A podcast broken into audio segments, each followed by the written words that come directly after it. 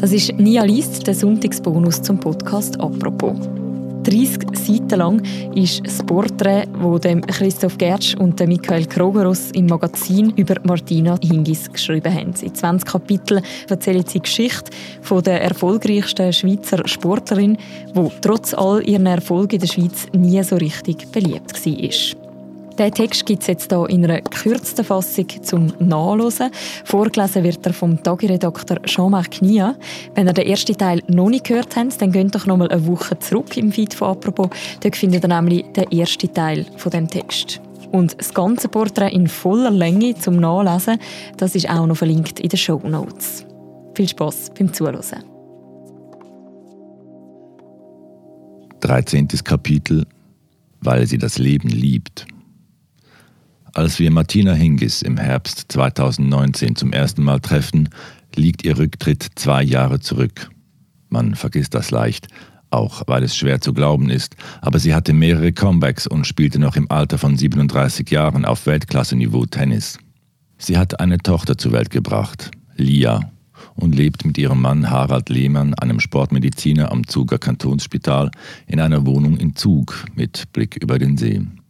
Lehmann arbeitet viel, aber in die Kita will Hingis ihre Tochter nicht schicken. Wenn sie Tennis spielt oder ihre Pferde ausreitet, beides tut sie mehrmals pro Woche, schaut Großmutter Monitor zu ihr. Es war nicht leicht, diesen Termin zu bekommen. Und wir denken zu dem Zeitpunkt auch nicht daran, die Lebensgeschichte von Martina Hingis aufzuschreiben. Wir möchten einfach ein Interview mit ihr führen auf uns macht sie allerdings nicht den Eindruck, dass sie besonders interessiert daran wäre, sich den Medien zu erklären. Mit der Zeit begreifen wir, dass das nicht ganz stimmt. Sie hat sehr wohl das Bedürfnis, verstanden zu werden, nur wurde sie mal um mal enttäuscht. Sie will gern über sich reden und hat zugleich genug davon. Sie möchte ihr Leben erzählen, aber scheut sich davor, weil sich die Medien in ihrer Wahrnehmung auf die immer gleichen Geschichten beziehen. Es schmerzt, immer nur auf meine Fehler angesprochen zu werden, auf den Paris-Final, die Kokainaffäre, Männergeschichten, sagt sie eineinhalb Jahre nach unserem ersten Treffen, als sie uns im Frühling 2021 überraschend aus dem Auto anruft. Sie ist auf dem Heimweg von einem Fernsehinterview, das offenbar nicht in ihrem Sinne lief, und nervt sich jetzt, dass sie überhaupt zugesagt hat. Ich tue es dann doch immer wieder, aber eigentlich bin ich es leid, mich zu rechtfertigen. In diesem ersten Interview im Herbst 2019 sprechen wir vor allem über ihre Kindheit in der Tschechoslowakei. Vieles hören wir zum ersten Mal. Am Ende fragen wir schüchtern, ob wir uns vielleicht noch einmal treffen können. Es gäbe ja noch viel zu fragen. Sie zögert ein wenig, dann sagt sie lächelnd, es gibt auch noch viel zu erzählen. 17. Kapitel Beziehungsgeschichten Martina Hingis wurde auf der Tour erwachsen. Was andere in Skilagern oder auf Schulreisen erleben, fand bei ihr in aller Öffentlichkeit statt. Jeder Flirt, jeder Kuss, jede Beziehung wurde von der Boulevardpresse genüsslich begleitet. Zweimal war sie verlobt, einmal schon verheiratet. Sie war mit Tennisspielern, Profi-Golfern, Fußballstars zusammen. Man lernt als Sportlerin halt fast nur Sportler kennen, sagt sie uns achselzuckend. Viele sind Tennisfans, die kommen an die Grand Slams, haben einen Badge und hängen darum. Aber es ist schwierig. Das eine Problem ist der Kalender. Man stellt fest, dass ja jeder seinen Kalender hat und plötzlich ist ein halbes Jahr um und die Gefühle sind am Ausklingen. Dann erzählt Hingis ebenso offen über Problem Nummer zwei. Um im Sport erfolgreich zu sein, braucht man ein ziemlich großes Ego. Weil man die ganze Zeit vor allem auf sich selbst konzentriert sein muss, kann man aber nicht so gut Kompromisse eingehen. Treffen dann zwei Egos aufeinander, ist es zuerst einmal interessant. Man tickt ähnlich, man denkt, der versteht mich. Doch dann merkt man, dass zwischen zwei Menschen ja gar nichts entstehen kann, weil beide nur auf sich schauen. Eine besondere Schwierigkeit, von der sie uns berichtet, kennen vermutlich auch erfolgreiche Frauen außerhalb des Sports. Der Profigolfer Sergio Garcia war mit Hingis bis 2002 liiert. Hingis sagt, Sergio und ich, wir wurden immer miteinander verglichen. Und ich war, das klingt jetzt blöd, schon weiter als er. Am Anfang hat ihn das fasziniert, aber mit der Zeit störte es ihn, dass seine Freundin eine Nummer größer ist als er. War das oft so? fragen wir. Ja, leider, sagt sie. Sie waren immer die größere Nummer. Ja, und darunter haben die Egos der Männer gelitten. Männer wollen nicht der Freund von der Hinkis sein, sie wollen, dass es umgekehrt ist. Erst wenn sie älter sind, lernen sie, über der Sache zu stehen. 2016 lernte Martina Hingis den Zuger Sportarzt Harald Lehmann kennen, mit dem sie heute noch zusammen ist. Das war ganz anders, sagt sie.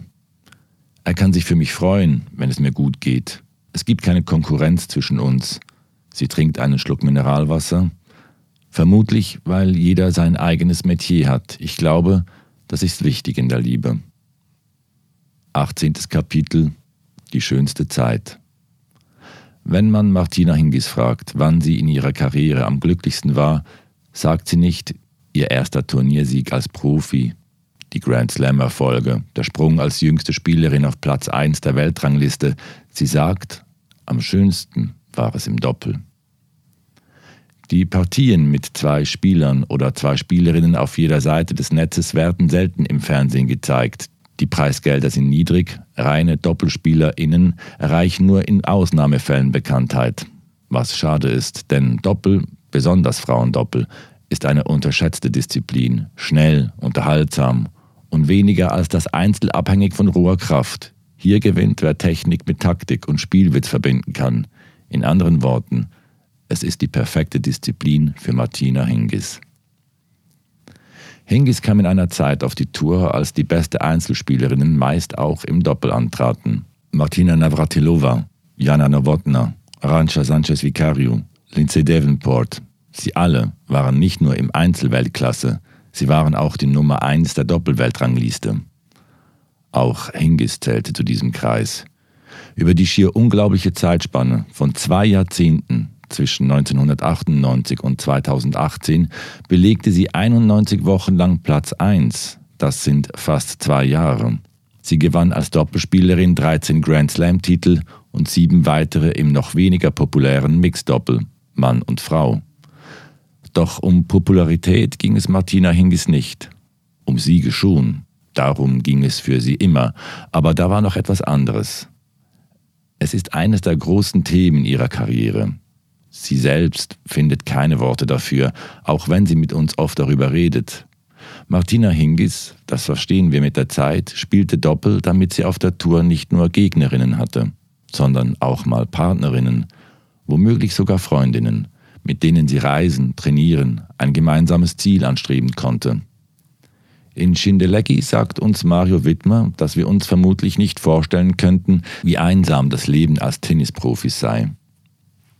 Die Spielerinnen sind jede Woche an einem anderen Ort und gleichzeitig in der immer gleichen Blase. Die Tage ähneln sich, man lebt von Spiel zu Spiel, legt sich früh schlafen, sucht das Glück auf dem Court. Und so gibt es auch keinen Platz für das, was am Ende eines Lebens am meisten zählt, Freundschaften. Auch Monika Selisch sagt, dass sich die Freundschaft zu Hingis erst nach der Karriere entwickeln konnte.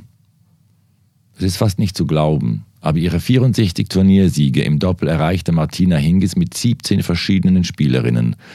Es gab immer wieder Stimmen, die ihr die vielen Wechsel als Launenhaftigkeit auslegten, besonders als sie sich 1998 von Jana Nowotna mit der rüden Begründung lossagte, die Tschechin sei alt und langsam geworden. Darin, dass sie mit so vielen Spielerinnen Erfolg hatte, kann man aber auch zwei ganz andere Dinge erkennen. Erstens war sie einfach wahnsinnig lange auf der Tour, so lange wie fast niemand sonst. Nach dem Debüt 1994 und dem ersten Rücktritt 2003 kehrte sie 2006 zurück, gewann im Einzel drei weitere Turniere und stieß noch einmal auf Rang 6 der Weltrangliste vor. 2007 gab sie zum zweiten Mal das Karrierenende bekannt. 2013 kam sie wieder verzichtete auf Einsätze im Einzel, aber hatte im Doppel die beste Zeit ihres Tennislebens. Dass sie mit so vielen Spielerinnen ein gut funktionierendes Team bildete, zeigt zudem, dies zweitens, dass sie über die unter Einzelsportlerinnen seltene Fähigkeit verfügte, nicht nur sich, sondern auch Mitspielerinnen besser zu machen.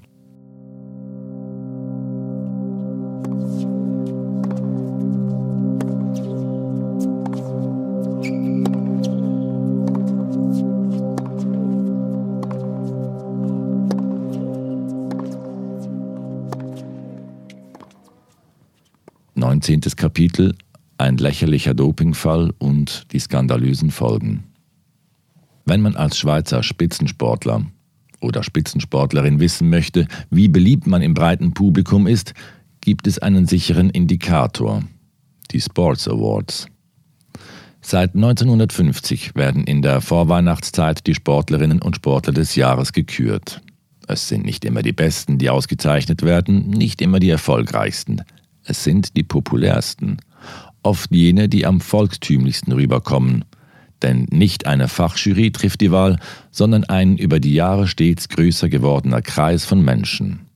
Zunächst durften SportjournalistInnen abstimmen, ab 1999 außerdem das Fernsehpublikum. Seit 2006 gehört zudem ein Drittel der Stimmen Schweizer Sportlerinnen und Sportlern. Die Sports Awards sind ein Sympathiewettbewerb mit vielen hunderttausend Fernsehzuschauerinnen. Es ist einer der letzten kollektiven TV-Momente in der Schweiz. An den Platzierungen kann man ablesen, welche Sportarten in der Schweiz angesehen sind. Sie finden entweder auf Schnee statt, Skifahren und Langlauf, oder es sind solche, denen man die Anstrengung deutlich ansieht, Leichtathletik, Triathlon, Radfahren.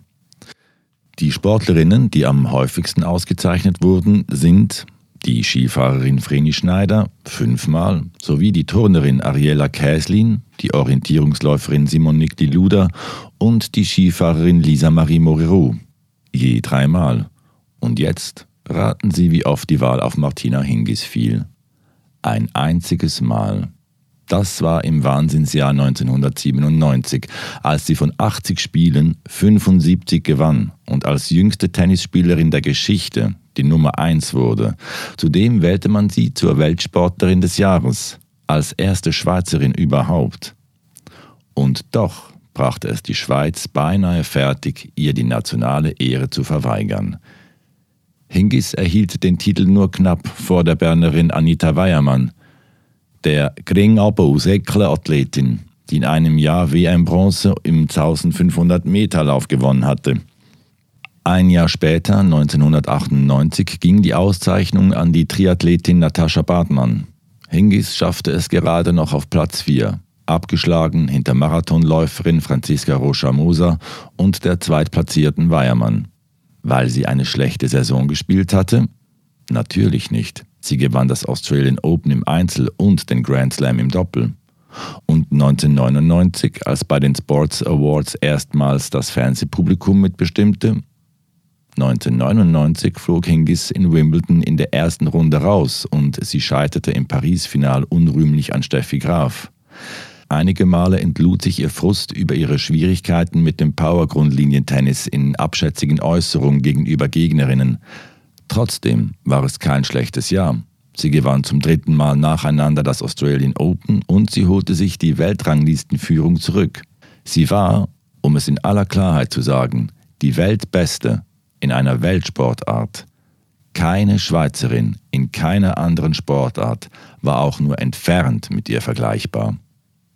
Bei den Sports Awards, die aus dem Berner Kursaal übertragen wurden, waren neben ihr die Schwimmerin Flavia Rigamonti und wieder die Läuferin Anita Weiermann nominiert. Hingis blieb dem Anlass fern. In Florida bereitete sie sich auf die neue Saison vor. Das Fernsehen wollte sie live zuschalten. Alles war bereit. Doch Mario Wittmer, der Partner von Melanie Molitor und Manager von Hingis, ließ ausrichten, dass sie für ein Interview nur im Falle eines Sieges zur Verfügung stehe. Der Moderator verkündete das vor laufender Kamera. Die Antwort des Fernsehpublikums: Es wählte Weiermann, deren größter Erfolg in jenem Jahr der Europameistertitel im Crosslauf gewesen war. Urs Leutert, der Sportchef des Schweizer Fernsehens, sagte später, das Verhalten von Martina ist an Zynismus nicht zu überbieten. Sie hat live demonstriert, wie sehr sie das Schweizer Sportpublikum und ihre Schweizer Fans verachtet. Auch andere JournalistInnen waren offenbar persönlich beleidigt. Der Blick holte in Straßenumfragen zornige Volksmeinungen ein. Die Stimmung gegenüber Hingis kippte endgültig. Sie sei, hieß es, eine schlechte Verliererin. Das war sie vielleicht sogar, aber alle SpitzensportlerInnen sind schlechte Verlierer und Verliererinnen, sonst wären sie nicht so gut. Wo Federer Kritik mit Größe und Gelassenheit an sich abprallen lässt, da igelte sich Hingis ein und war beleidigt. Das schrieb die NZZ sogar noch zu ihrem Abschied vom Sport fast zwei Jahrzehnte später.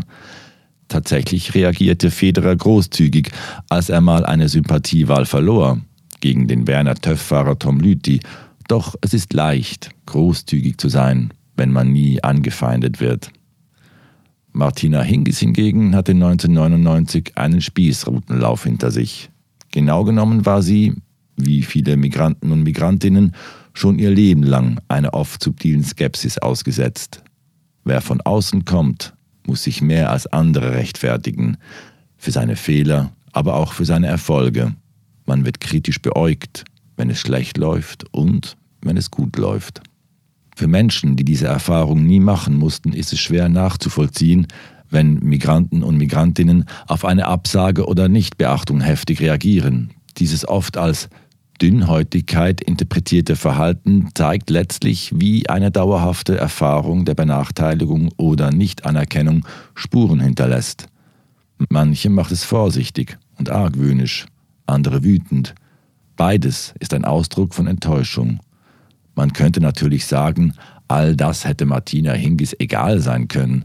Sie hatte Millionen, war auf der ganzen Welt ein Star. Der Punkt ist, es war ihr nicht egal.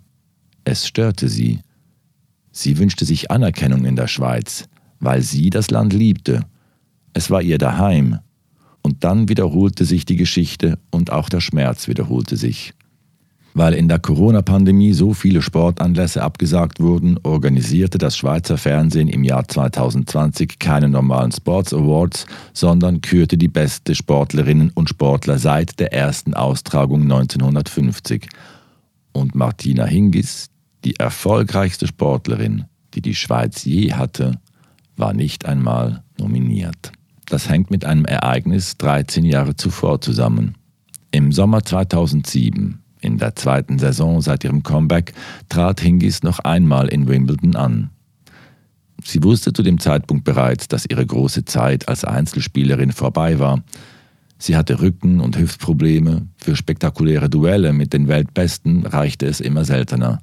Auch in Wimbledon rechnete sie sich kaum Chancen aus. Tatsächlich verlor sie in der dritten Runde gegen eine unbekannte Amerikanerin. Nach der Niederlage musste sie zur Dopingkontrolle. Zehn Wochen später teilte man ihr mit, dass in ihrem Urin Spuren von Benzoylekgonin gefunden worden seien. Benzoylekgonin, das ist ein Abbauprodukt von Kokain. Sie haben Party gemacht, oder? fragen wir Hingis. Dann hätte ich das gesagt, antwortet sie. Ich war immer offen. Wenn es so gewesen wäre, hätte ich gesagt, ich hatte einen geilen Abend, ich hab's mal probiert, super.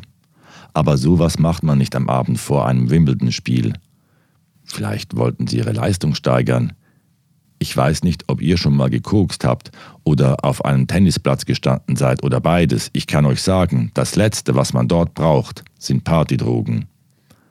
Was damals in Wimbledon wirklich geschah, war Gegenstand unzähliger Spekulationen, aber eigentlich kann man es auf fünf Punkte reduzieren, über die es keine Zweifel gibt.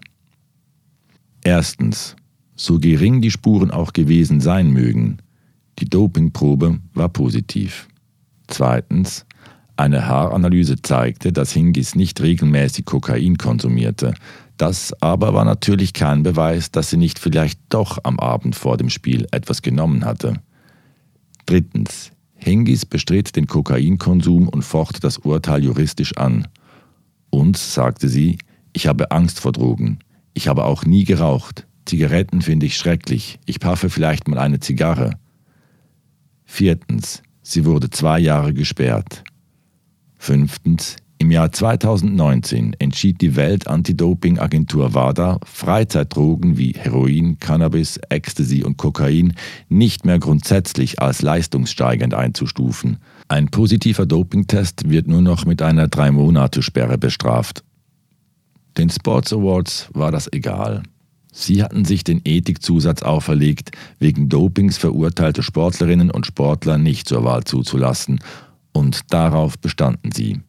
Sie behandelten den überführten Radfahrer, der systematisch Epo-Doping betrieben hatte, genau gleich wie die Tennisspielerin, die einmalig positiv auf eine Freizeitdroge getestet worden war.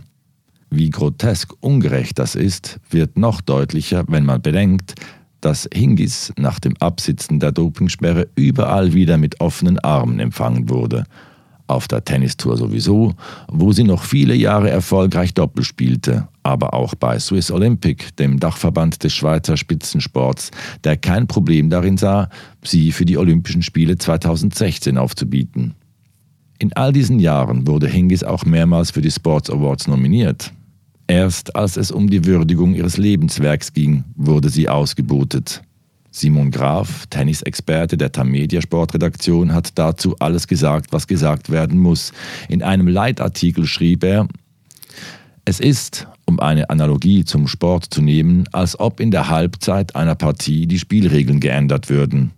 Und weiter, wenn sie mit ihrer positiven Dopingprobe ein schlechtes Vorbild war, so war sie zugleich ein gutes, mit ihrer nie erlöschenden Freude für den Sport, ihrem Spielwitz, ihrer erfrischenden Art in einem Profizirkus, wo viele gleichgeschaltet sind.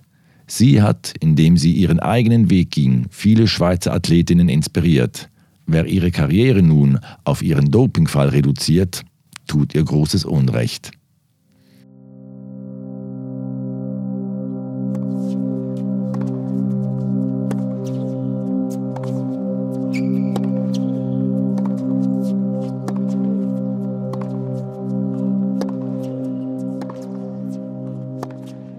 20. Kapitel Was am Ende einer Karriere bleibt.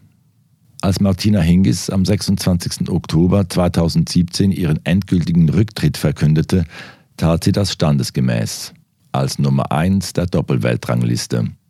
Sie hatte einen derart großen Vorsprung, dass sie danach noch fast ein halbes Jahr an der Spitze geführt wurde, obwohl sie schon nicht mehr spielte.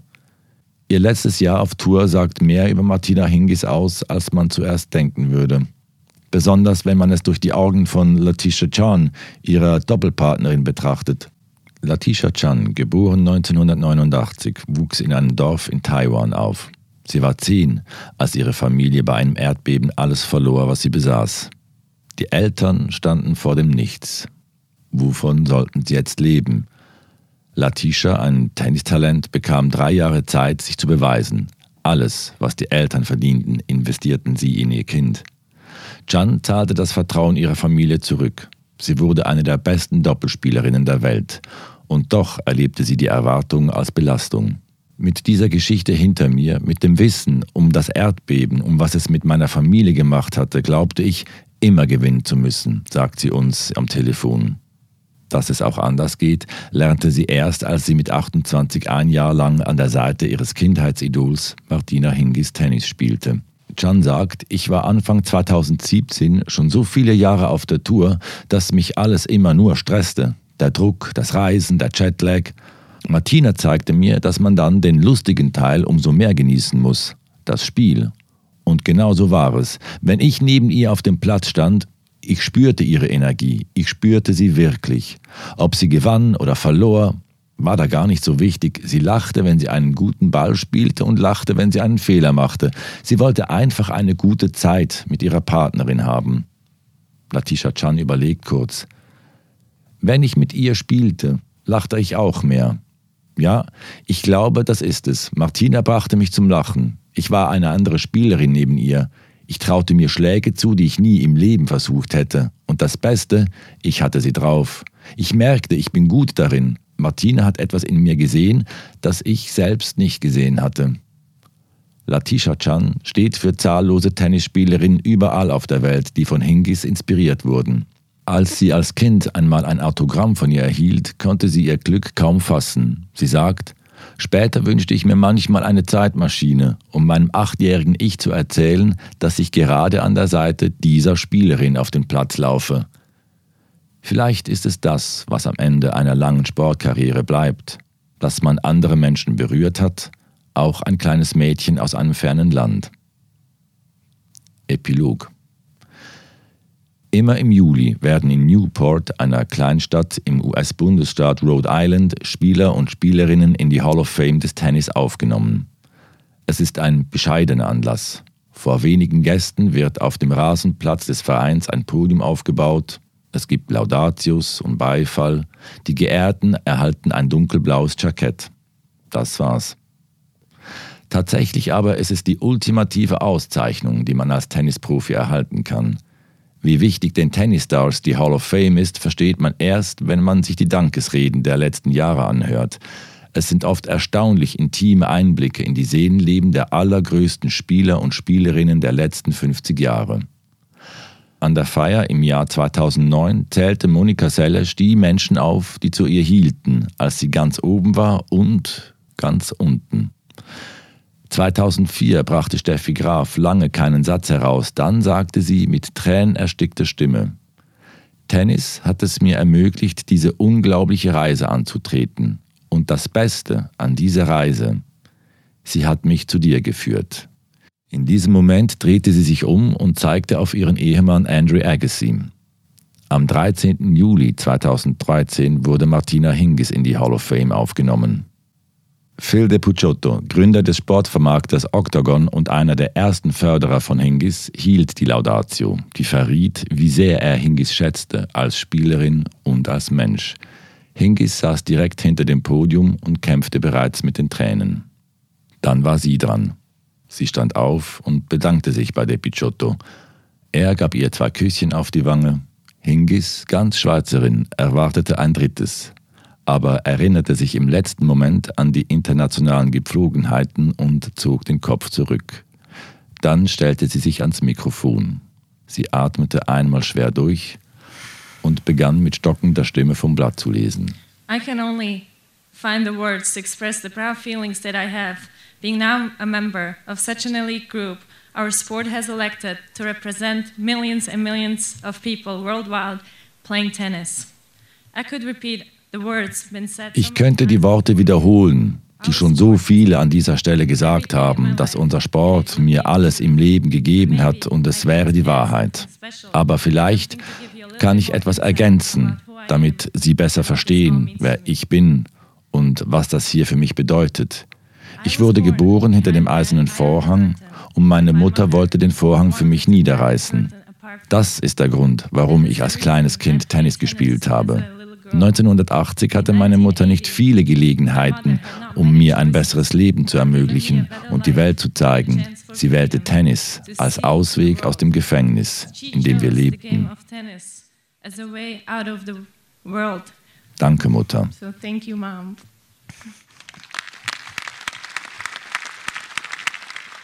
Dann hob sie den Blick und richtete sich direkt an Melanie Molitor. Du hast mir mein Leben geschenkt. Du hast mir Liebe geschenkt. Du hast mir Tennis geschenkt. Thank you, Mom, again. You gave me life. You gave me love. You gave me tennis. You gave me everything you could give me. Du hast mir alles gegeben, was du geben konntest.